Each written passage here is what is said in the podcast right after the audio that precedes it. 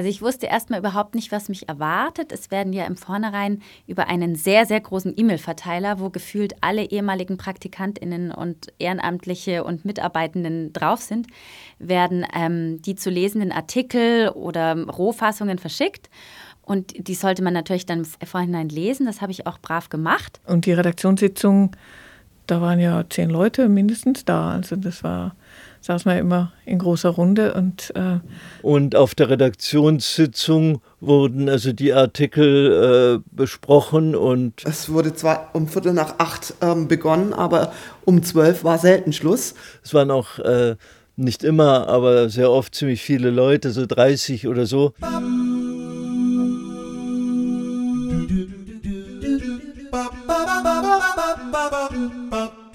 Und bin dann da rein und an dem Tag waren sogar noch zwei, drei andere neue Ehrenamtliche quasi auf der Redaktionssitzung.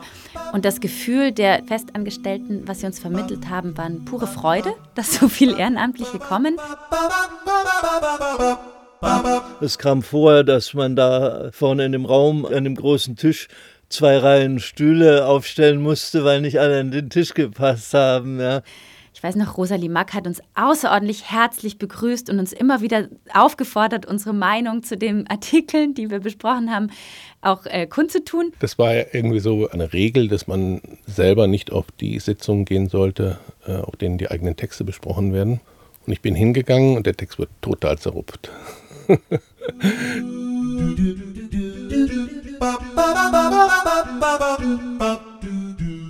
Wir haben lang diskutiert und ich weiß noch, dass die ersten Male, als ich da war, ich fand es eine extrem männerdominierte Diskussion.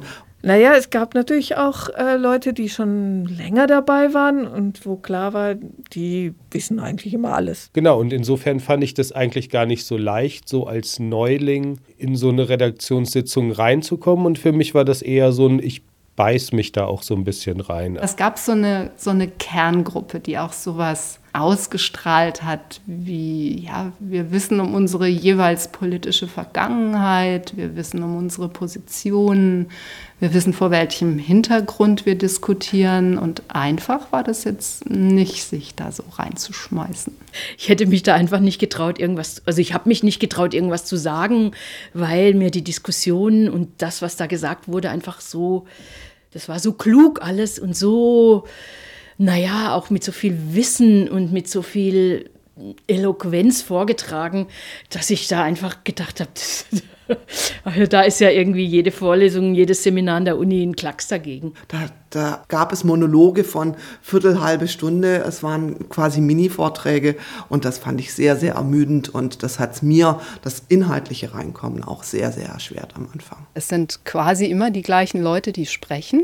Und die sprechen auf eine Art und Weise, dass die teilweise gar nicht begründen müssen, was sie möglicherweise meinen, weil die anderen sowieso schon verstehen, was sie gemeint haben könnten. Manche Diskussionen liefen vielleicht auch aus dem Ruder und es war dann manchmal schwierig, dann einfach nichts zu sagen, äh, wo klar war, das sind jetzt vielleicht ideologische Kämpfe, die auch schon länger existieren.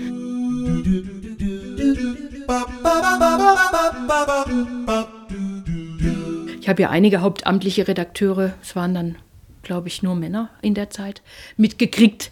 Da waren, es gab einfach ganz klar immer irgendwie Chefs. Also, obwohl es natürlich keine Chefs gab. Also, das eine ist, dass es immer welche gab, die alles wussten oder meinten, alles zu wissen. Und da hat man dann schon gemerkt, dass, dass mehr die Männer waren als die Frauen und die Frauen dann eher so ein bisschen für, für die Kultur zuständig und die Literatur zuständig waren und die Männer eher eben für die große Politik. Das war auch im IZ3W so ja, die Diskussionen gehen dann im Prinzip erstmal äh, um ums große Ganze und ähm, dann kann schon sehr schnell in die Details gehen. Und am Anfang konnte ich, glaube ich, kaum fassen, wie man sich dermaßen detailliert mit diesen Texten auseinandersetzen kann. Nichtsdestotrotz, finde ich, hatten wir immer einen intensiven Lernprozess. Und wenn man lernen wollte, konnte man lernen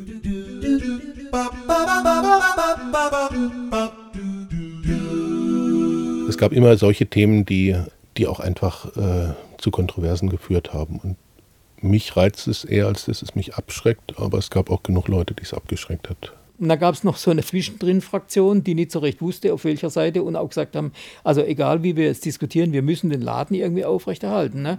Also die, die, haben dann auch nichts mehr gemacht. Äh, gab da noch fünf, sechs Leute, die den ganzen Betrieb noch aufrechterhalten haben, weil die anderen haben sich mehrmals in der Woche nachts getroffen zum Diskutieren. Das war zum Teil wirklich also furchtbare Situation, weil du ähm, da sind Leute auch überhaupt nicht mehr zum Schlafen gekommen zum Teil. Ich kann mich erinnern an einen Abend, den wir hier draußen im Hof hatten, haben wir nämlich mal reflektiert. Wie laufen diese Zungen eigentlich?